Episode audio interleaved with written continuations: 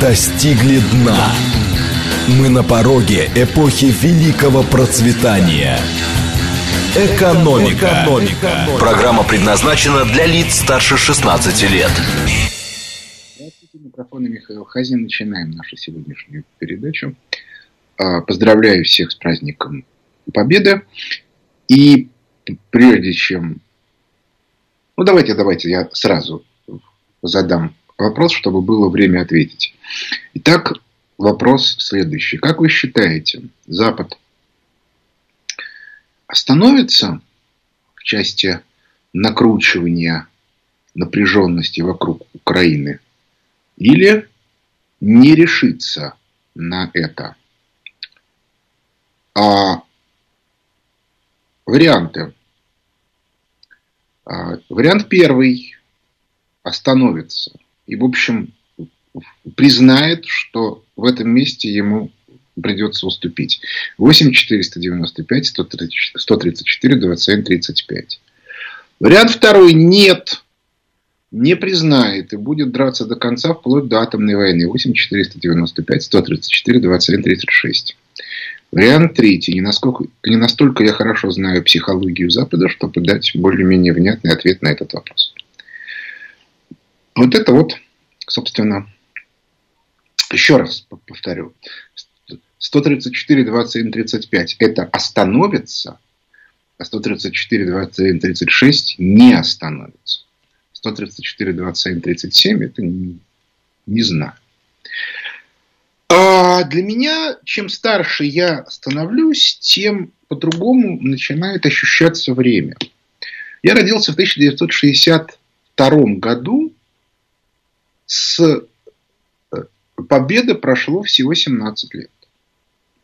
То есть фактически это, если сейчас смотреть вот на мой возраст, 2005 год.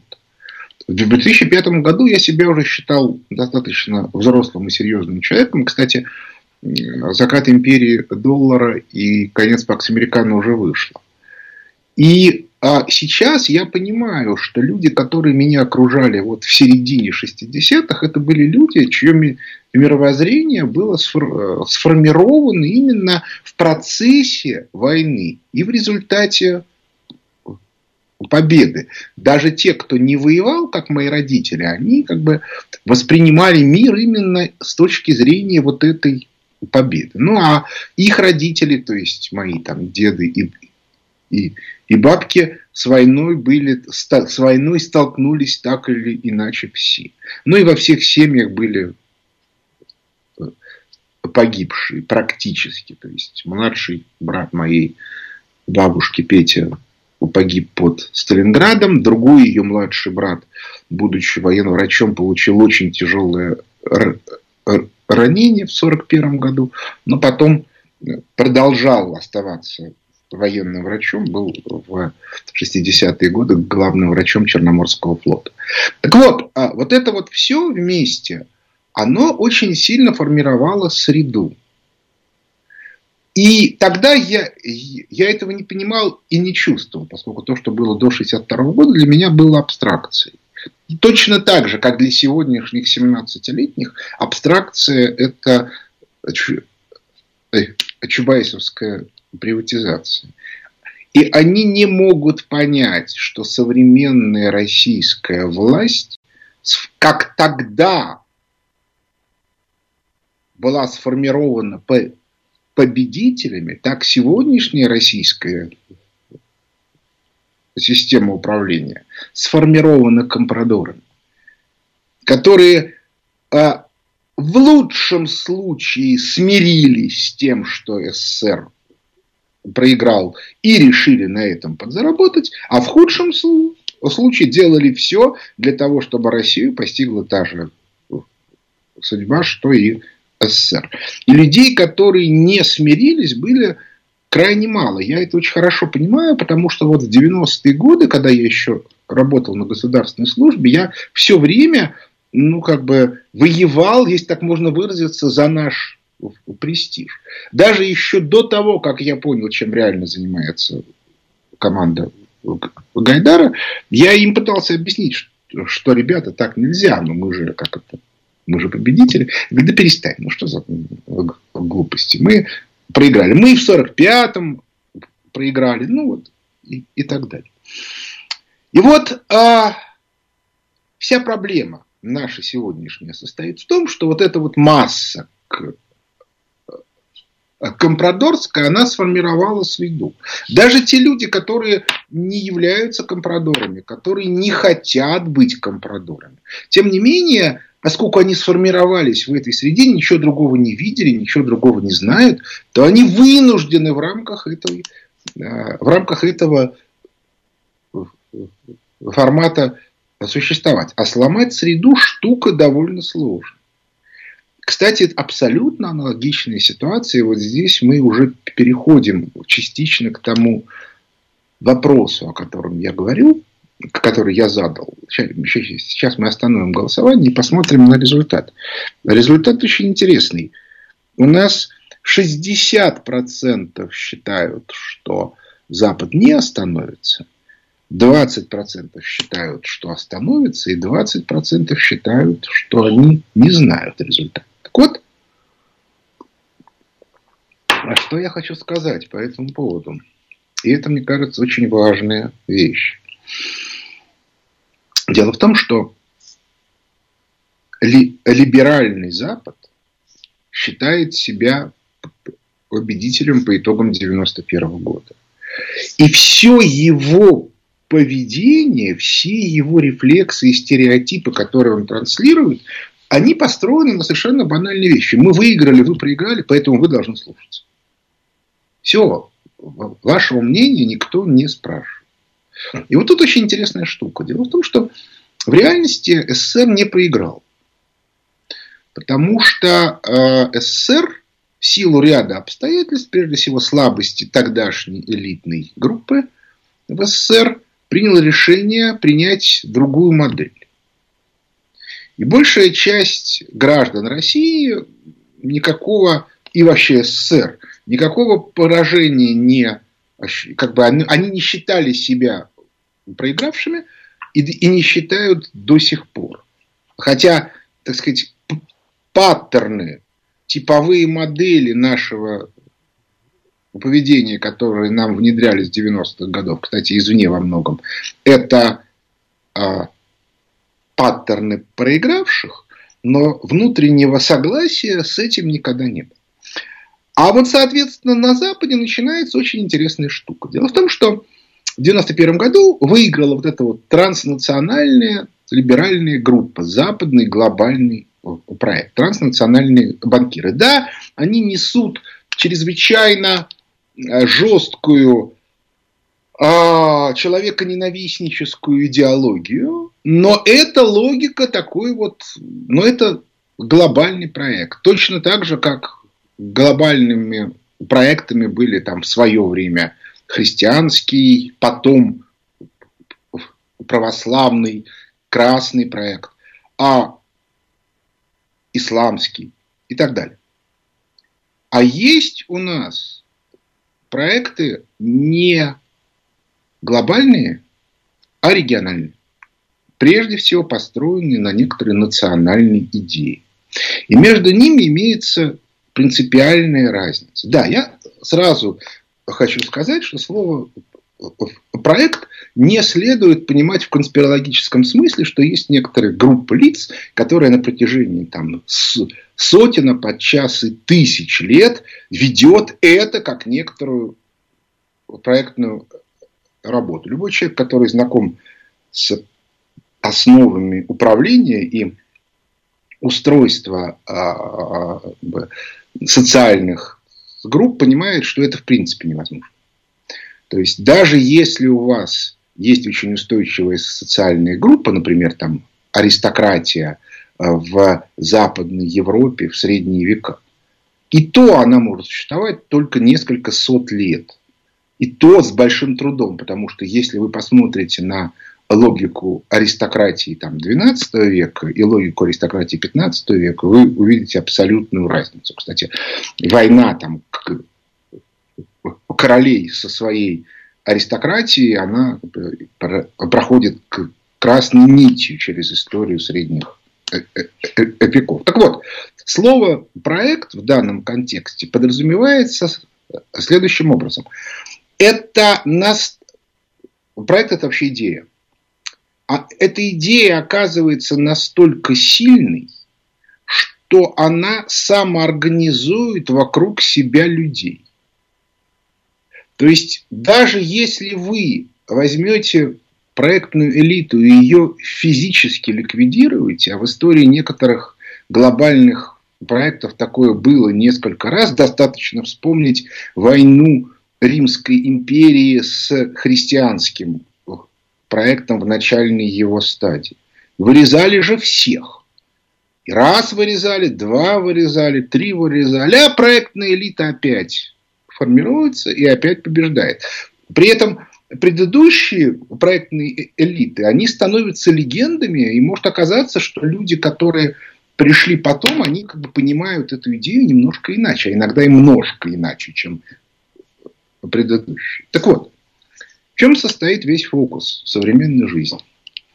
Дело в том, что, а, и об этом, кстати, Путин говорил не сегодня, 9 мая, но в предыдущие разы на многих, во многих своих выступлениях. Та, тот механизм, который обеспечивал господство западного глобального проекта, он прекратил свое действие. Я не буду сейчас влезать в экономические рассуждения. Не то, чтобы э, мне, мне нечего тут сказать. На самом деле, это, собственно, и есть основа так сказать, той экономической теории, которую мы разрабатывали последние 25 лет тому назад. Но я уже столько на эту тему говорил, что, что вот сегодня повторяться не, не буду. Так вот, западный глобальный проект начинает рассыпаться.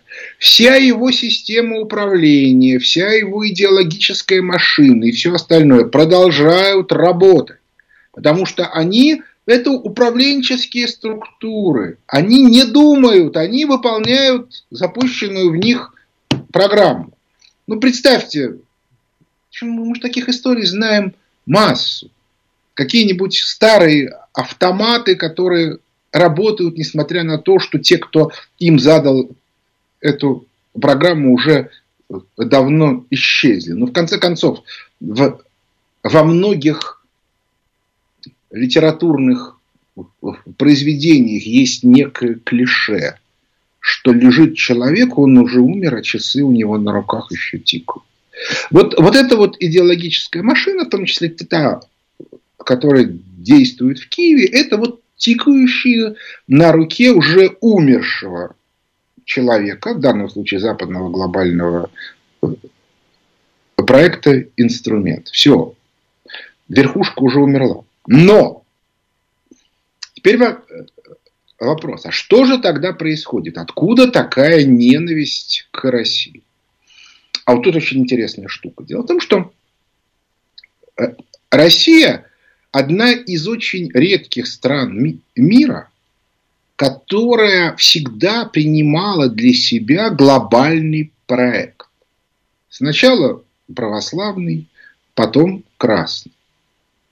То есть, иными словами, мы были не просто империей. Империя была и Австро-Венгрия, и Германия, и Османская империя. Вот, кстати, Османская империя, пока она шла с флагом глобального проекта исламского, она выигрывала. Как только она стала империей, вот чи, такой вот, как бы, где главные стали именно имперские интересы, а не интересы глобального проекта, она стала проигрывать. Так вот, а дело в том, что ощущение внутреннее, что западный глобальный проект больше функционировать не может, привели к тому, что на его территории, то есть по всему миру, стали оживать а более мелкие региональные проекты, которые до этого были забиты под лавку. Что же это за проекты? А вот это очень интересная штука.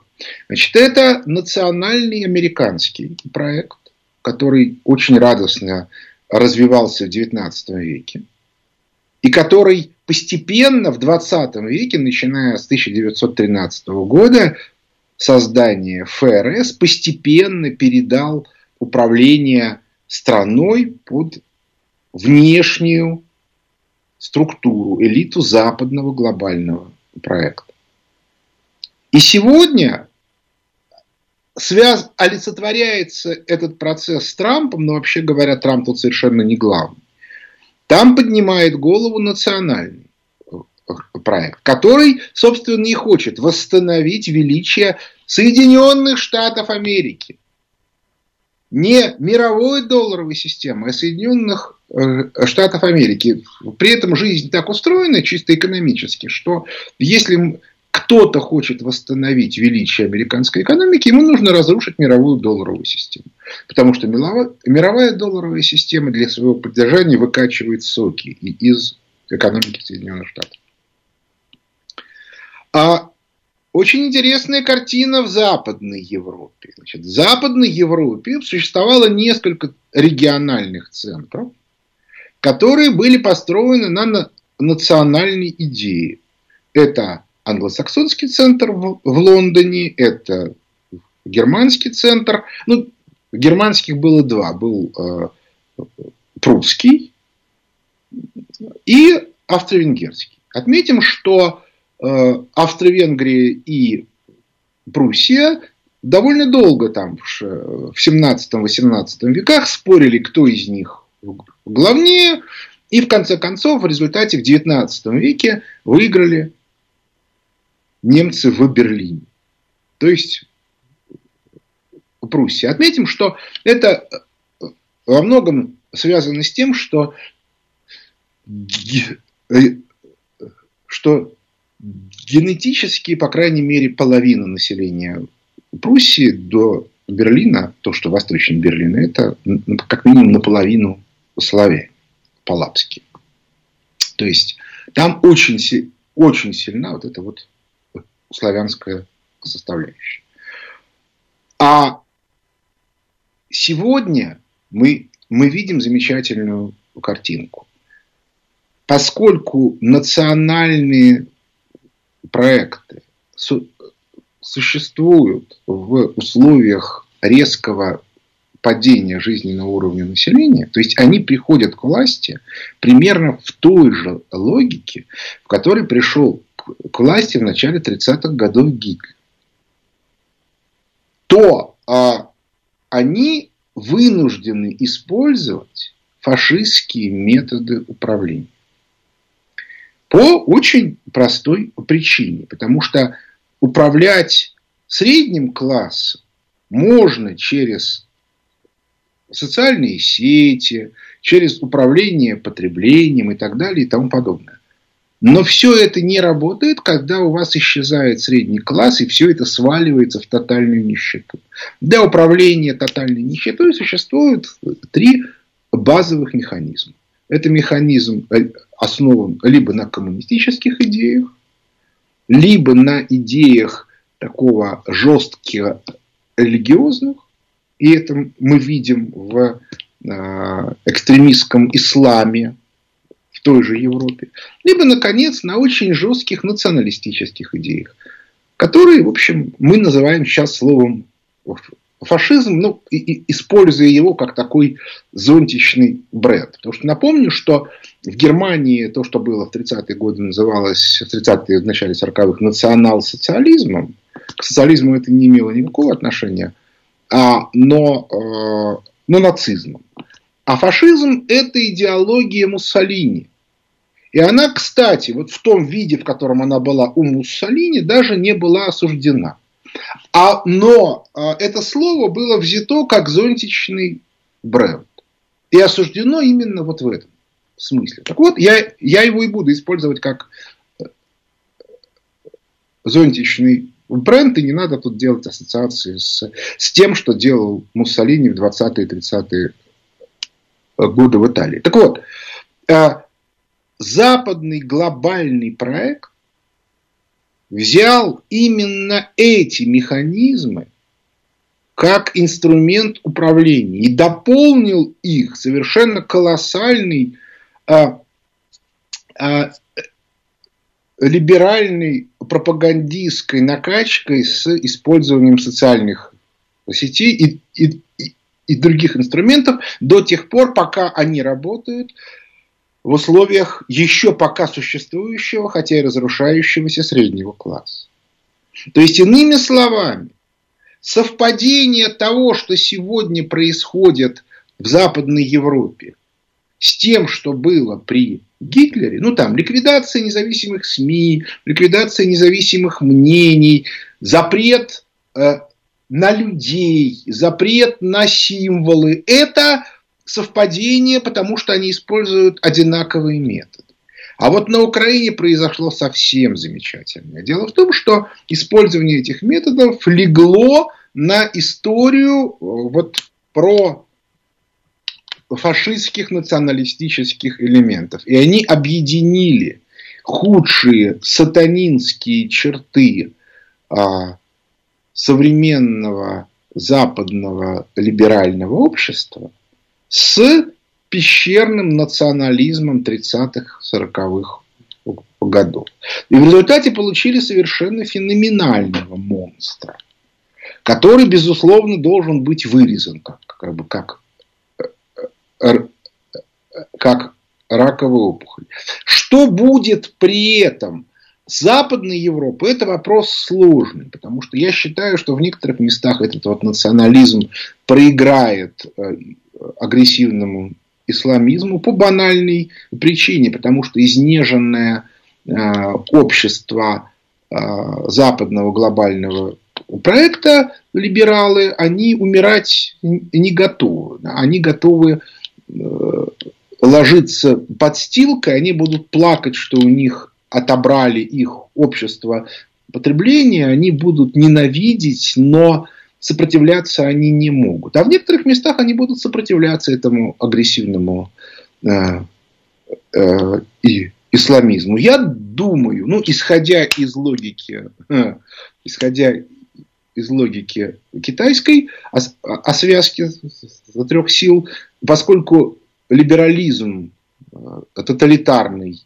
и, э, соответственно, э, национализм вот такой фашистующий, как методы управления деклассированным социумом находятся в активе, а коммунистическая идея в пассиве, то я подозреваю, что в по итогам выиграть может как раз коммунистическая идея. Я жду, что она очень скоро поднимет голову. Причем именно как нечто новое, не как там остатки каких-то коммунистических партий, которые еще там, 30 лет назад в Евросоюзе существовали, а вот именно как нечто новое. Но это мы увидим, это нам уже не столь принципиально. Для нас принципиально важно то, что мы сегодня предъявляем миру некоторую альтернативу западному глобальному проекту. Причем, поскольку у нас все-таки империя, то это и альтернатива такому вот фашистующему национализму.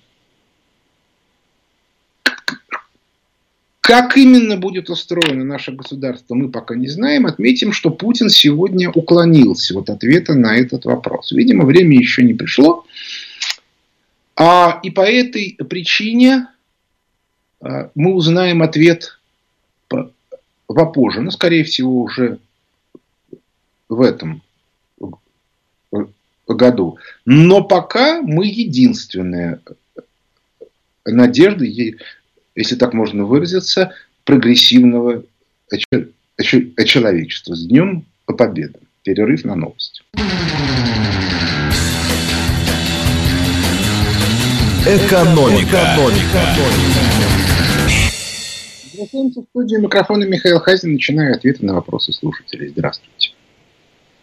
Ну, какие-то сложности. Вообще нужно отметить, что сегодня я, подозреваю, я подозреваю, что значительное количество слушателей... А, ну вот. Алло. Алло, добрый день, Юрий да, Богданов.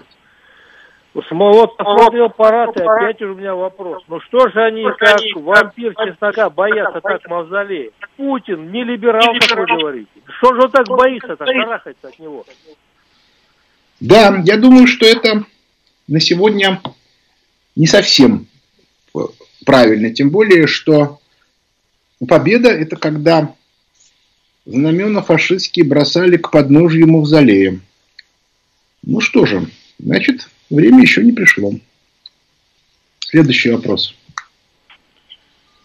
Здравствуйте, Михаил. Я да. хочу продолжить тему из первой части вашей передачи про необходимость построения новой модели управления страной. Вот вопрос к вам. В каком виде вы ожидаете видеть результат этой деятельности? Что должно быть результатом? В частности, разработку нового законодательства. Должно быть компоненты вот этой модели? Ну, вы поймите, как бы без законодательства невозможно, но дело в том, что вначале нужно э, разработать некоторые концептуальные основы, собственно, а что мы строим. В чем состоит образ нашей победы? В чем состоит образ будущего? Какое общество мы строим? То есть мы хотим жить как при, ну, как это называется, в идеальном социализме, ну, то есть тот, который не получился у СССР. Или мы хотим жить в идеальном капитализме, которого, который нигде и ни у кого не получился. И по вполне понятной причине, потому что все, так сказать, расцветы капитализма, к которым мы привыкли, что в XIX веке, что в XX, они всегда были построены на эксплуатации кого-то. То есть весь блеск э, Британской империи это была эксплуатация колоний, блеск Франции, там, Белепок, конец 19-го, начало 20 века, это эксплуатация колоний и так далее, и тому подобное. У России колоний никогда не было. И по этой причине эксплуатировать нам было некого. Сейчас пытаются разные вредители изобразить, что мы якобы кого-то эксплуатировали, но, э, в общем, это такой тяжелый бред. И по этой причине мы должны понять, какой у нас образ будущего. Мое глубокое убеждение, что мы должны строить э, общество э, православного социализма, но с учетом значительной части мусульманского населения, авраамического социализма, но нужно отметить, что система ценностей базовая, что у красного проекта, что у православного, что у исламского одна и та же. Она не различается. Вся агрессивная атака э, большевиков на э, православие была связана не с тем, что они там вот, вот так вот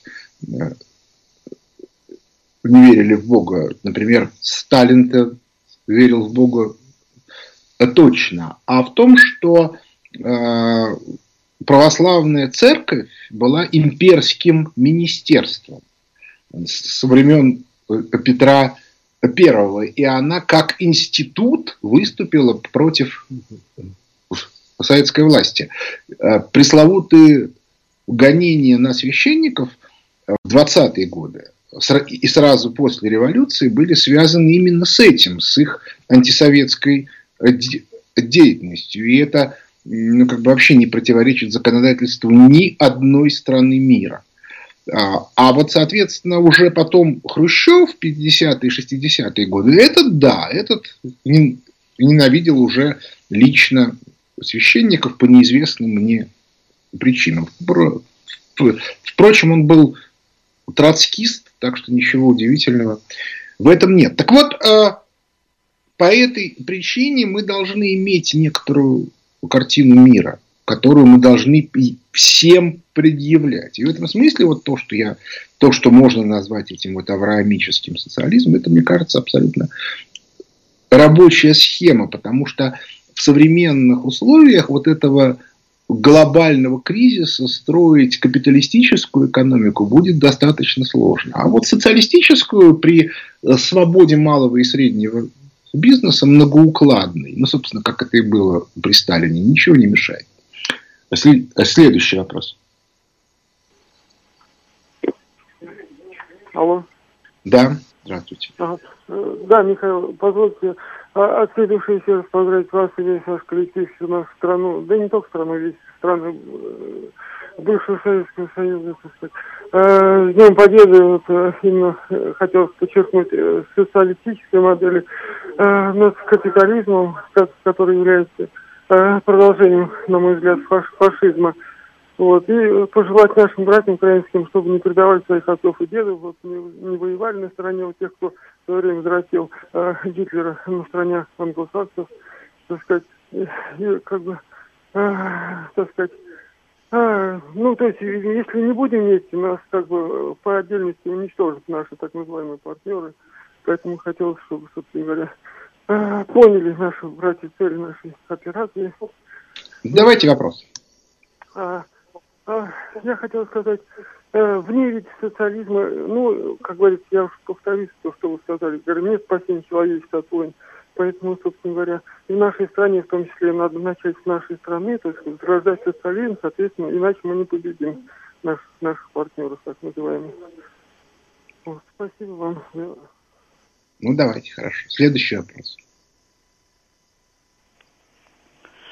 Здравствуйте, Михаил Леонидович Вайс. Поздравляю вас с праздником, искренне и сердечно. Всегда хочу услышать ваше мнение, когда вы бываете на определенной экспертной площадке на России, на России э, на российском канале. Вот с пылу жару такой вопросик, но вы, я не знаю, почему вы как экономист не парировали, когда один из совсем не экономистов, а специалист по Ближнему Востоку предложил, если сублимированно говорить, амнистировать всех экономических преступников не заб... Э, который забыл, видимо, о том, что там сидят не только мошенники, уклонисты от налогов, в том числе лже-юристы, которых сейчас пачками арестовывают, лже-сантехники и прочая мразота, которые в том числе являются спекулянтами и не только э, в рознице, но и спекулируют ценами, это тоже под, под, подвергается уголовной статье в определенной, если это масштабы определенные, в том числе и валютные спекулянты, которых, кстати, уменьшила в том числе повышенная налоговая ставка Центрального банка, как бы это ни говорили, не осуждали. Потому что многие кредиты берут те так называемые мнимые фирмы, однодневки, у которых фирма только на бумаге, под нерыночные активы, а потом начинают непосредственно играть с рублем, что приводит к девальвации. И второй вот вопрос – не кажется ли вам, что мы, мягкое отношение недавнего, недавнее, по-моему, распоряжение самого президента, это губительный шаг в, экономически вот, вот этой когорты экономических преступников, взяточников, в том числе, все это грести под одну гребенку не, не, нельзя, потому что приведу быстренько пример. Того же япончика взяли за хобот в Соединенных Штатах Америки, не сколько по рэкету, а сколько от, за, уплату, за неуплату налогов 300 тысяч долларов. Спасибо большое. Ну, тут нужно сказать две вещи. Первое, если а, Соединенные Штаты Америки это любимая тема. Если есть человек, которого надо посадить, то проще всего вменить ему неуплату э, э, налогов. То есть это э, повод, а не причина. Это первое. Второе. Большая часть тех людей, о которых вы говорите, они все-таки сидят не по предпринимательским статьям. Спекуляции – это отдельная, и мошенничество – это отдельная тема, она к предпринимательству отношения не имеет. А что касается неуплаты налогов, вот тут действительно имеется целая куча тонкостей, поскольку значительная часть тех людей, которые сидят за неуплату налогов, в реальности просто не смогли, как это сейчас принято говорить, договориться с, с э, налоговой. При этом очень многие из тех, кто не платил налоги, вполне себе договорились. Это действительно большая проблема. С ней действительно очень сложно. И я хочу сказать, что, например, э, действия налоговой службы Соединенных Штатов Америки достали всех уже настолько, что существует колоссальное количество банков во всем мире, которые тупо не открывают счета американским налоговым резидентам. То есть человек, который является американским налоговым резидентом, для него открыть счет в израильском банке вещь практически невозможна. Он говорит, не-не-не, вы налоговый резидент, вот у вас там отделение американских банков, туда. А мы не будем вам открывать счета. Потому что мы не хотим иметь дело с, с налоговой системой Соединенных Штатов Америки. То есть мы не имеем с ними дела, потому что у нас среди клиентов нет американских э, налоговых резидентов. Вот такая вот история. То есть это, это реальная проблема, но в нашей стране она должна решаться очень просто. Нам надо радикально менять налоговую систему, существенно снижая налоги и компенсируя это для бюджета через увеличение сферы оборота рубля. Ну, то есть, грубо говоря, поскольку у нас экономика недомонетизирована в два с половиной раза, то мы можем э, снизить налоги в два раза и при этом увеличить поступление в бюджет, ничего особо не делая. Разумеется, нужно не все налоги снижать в два раза, но прежде всего нужно снизить а, э, НДС, может быть, заменив его на налог с продаж. И второе, нужно, безусловно, снизить э, социальные, ну, официально это называется страховые Платежи в реальности это налоги на фонд заработной платы. Вот это нужно сделать категорически. И чем быстрее, тем лучше. Следующий вопрос. А, доброе утро, э, Михаил Леонидович. Э, с праздником вас, э, Виктор Михайлович из Домодедова. Да, спасибо, вас тоже с праздником.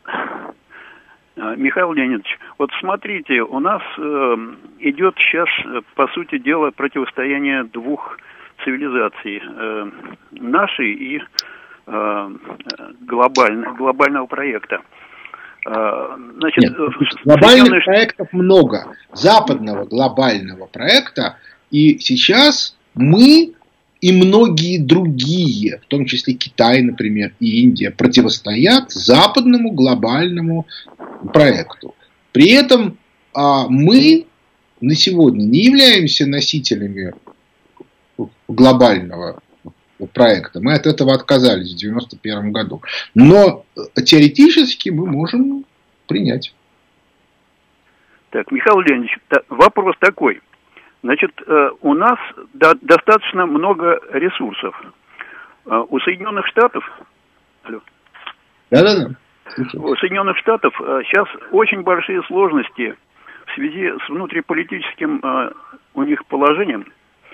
Значит, как по вашему мнению, откуда у Соединенных Штатов будут ресурсы в борьбе с Россией? А у них нет ресурсов. В том-то все и дело. Именно по этой причине очень многие эксперты, ну вот почитайте, например, телеграм-канал Дмитрия Дробницкого, говорят о том, что в Соединенных Штатах Америки сейчас очень, так сказать, авторитетные и грамотные люди начинают поднимать э, тему о том, что Соединенные Штаты Америки должны срочно отказаться от конфронтации. Разумеется, это не значит, что от конфронтации откажется Евросоюз по банальной причине, потому что для Евросоюза это единственный выход а, на сегодня, поскольку это как раз ядро западного глобального проекта в мире. Уже понятно, что Байден, который является представителем транснациональных банкиров, то есть вот как раз западного проекта, уступит свое место республиканцам и вот как бы национальным силам. В Евросоюзе они еще у власти, и, они, и поэтому банкиры любой ценой пытаются ликвидировать самую насущную угрозу. А самая насущная угроза на сегодня это, э, это, это Россия. Но есть, разумеется, еще под боком Англия, которую они тоже до безумия бояться. Но поскольку тут есть некоторые многочисленные э, э, многочисленные точки соприкосновения, они ее пока оставили на потом. Хотя разрушение Евросоюза это сейчас такая главная мечта э, Лондона. Но посмотрим. Я все-таки думаю, что они сломаются, потому что ресурса нет. К этому уже есть целая куча сигналов. Следующий вопрос.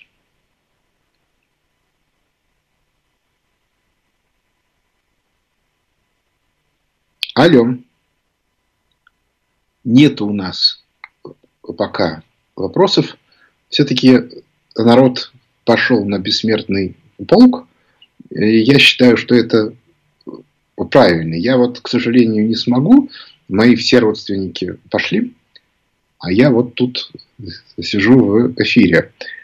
А, но я считаю, уже как бы завершая нашу передачу, что мы столкнулись с той ситуацией, когда доминирующая практически 30 лет в мире сила, транснациональные банкиры, западный глобальный проект проиграли. И в этой ситуации, как строить новый мир, пока еще, в общем, никто не знает. Давайте еще на один вопрос ответим. Здравствуйте. Здравствуйте. Здравствуйте, слушаю вас. А, здравствуйте, Михаил Леонидович. Еще вот в догоночку вопрос. А вот когда мы, если амнистируем вот этих, извините меня, э, нарушителей экономических, экономического законодательства Российской Федерации, вот из нынешних-то я вот смотрю и наблюдаю, в том числе не только из торгашей, но и чиновников, мало кто поддерживает, ну, не мало, а есть количество э, э, людей, которые их, если можно так назвать, не поддерживают ни президента, ни то, что сейчас происходит, в том числе в соотношении со спецоперацией. Тем более, что как от них можно ожидать каких-то позитивных после освобождения действий в отношении нашей власти, в отношении всего происходящего, что поддерживает большинство населения. И последний вопрос. Два года назад правительство под руководством Михаила Мишустина вот с вашей высоты, выделило на ближайшие пять лет в поддержку малого и среднего бизнеса более 2,5 триллиона рублей. Вот на ваш взгляд, как эти средства используются – что является тормозом их использования и реанимации вот этого пресловутого среднего и малого бизнеса, и что этому мешает. Ну, вот, как экономист, и, может быть, вы имеете какие-то свои взгляды на происходящее в этом отношении в нашей экономике? Знаете, я не слежу за э, бюджетными расходами, я не знаю, как, насколько эффективно используются эти деньги. Мой опыт общения с малым бизнесом показывает, что ему все сильно не нравится, то, что происходит. А, и, что, и как бы я понимаю, что надо снижать налоги, что надо снижать административную нагрузку. С другой стороны, надо максимально жестко относиться к тем, кто занимается откровенным мошенничеством. Но тут есть свои тонкости, потому что если вы развиваете бизнес, то есть если вы сидите в какой-то нише, вот как-то вы в нее влезли, вы в ней, в ней сидите, то в этом случае, ну я, я, знаете, у меня есть мой личный опыт, видите, я малый бизнес, и у меня там ИП, и, а фонд, а, а фонд Хазина это вообще не коммерческая структура. И у нас и маржинальность, и, соответственно, объемы, в общем, достаточно маленькие. А, но я хорошо понимаю, что если, например, мне придет в голову блажь да, сделать из, как, как бы из моей структуры аналог э, Блумберга, ну это я так как бы утрирую, да, максимальным образом, то в этом случае я этого сделать не смогу точно. Вот почему. Потому что, а, ну, условно говоря, для этого нужны деньги. Либо инвестиционные, либо кредиты.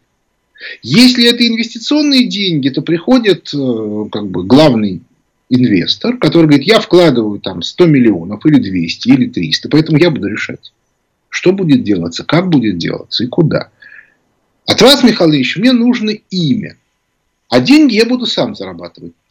Получите ли вы что-то? Это вопрос один. Ну, я, ну, хорошо, я вам буду оплатить 3 миллиона рублей в месяц. И все, остальное все мое. За имя. Это один вариант. Вариант другой, я беру кредит, я начинаю вкладывать, и в этот момент э, приходит налоговая, которая говорит, ага, вот тут нарушили, тут вот вы не сделали. Да-да-да, конечно, конечно, вы делали по инструкции, но эта инструкция изменилась, вы это не учли, по этой причине вам сейчас штраф, и все, и все останавливаю, и все умирает. И чего? То есть я очень хорошо понимаю, что э, развернуть свою конструкцию в нечто, э, что как бы аналогом Блумберга может стать, я не могу. Это просто при нынешней ситуации невозможно. Если кто-то каким-то способом где-то заработал деньги, ну, например, да, в 90-е годы это была приватизация. Это, были, это была банковская сфера, это была сфера э, финансового мошенничества. Наиболее известные это негосударственные пенсионные фонды. Вон Минц миллиарды на этом украл и сидит теперь в Лондоне. Так вот, а вот это все, если это происходит, то тогда это э, взаимодействие очень богатого человека с кем-то, кто понимает, что можно сделать. Ну, там, изобретателем, еще кем-то. И я могу вас уверить, что изобретатель в этой ситуации станет жертвой. Он не в состоянии своим ресурсом бороться с богатыми людьми. Вот и все. Вот и вся картинка. Следующий вопрос. Алло. Михаил Леонидович, добрый день. Николай, Москва. Скажите, пожалуйста, а вот Ватикан, его закулисная роль, это действительно такая же высокая, как ее приписывает? И какова его позиция в противоборстве современного? Сильное преувеличение. Дело в том, что Ватикан, роль Ватикана очень сильно менялась. Если в средние века Ватикан претендовал на лидерство в рамках католического глобального проекта, то довольно быстро он понял, что на это у него ресурсов не хватит.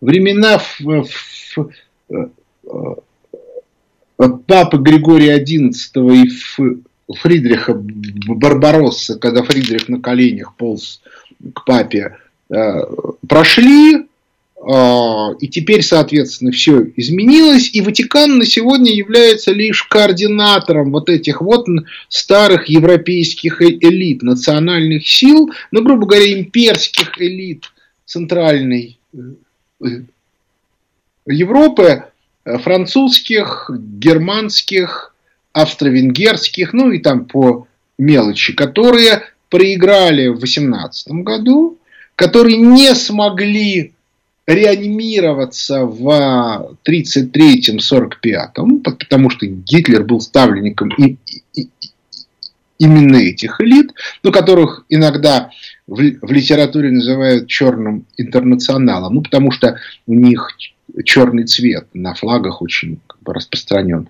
И по этой причине э, роль Ватикана именно координирующее. Кстати, именно по этой причине, я подозреваю, Папа Римский сказал о том, что НАТО сделала большую ошибку, потому что нельзя было так громко лаять у ворот России.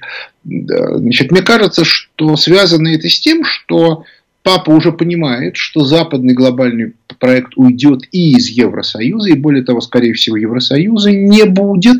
И по этой причине э, нужно строить новое будущее, а строить его без России не получится. Ну и, соответственно, к этому надо быть готовым.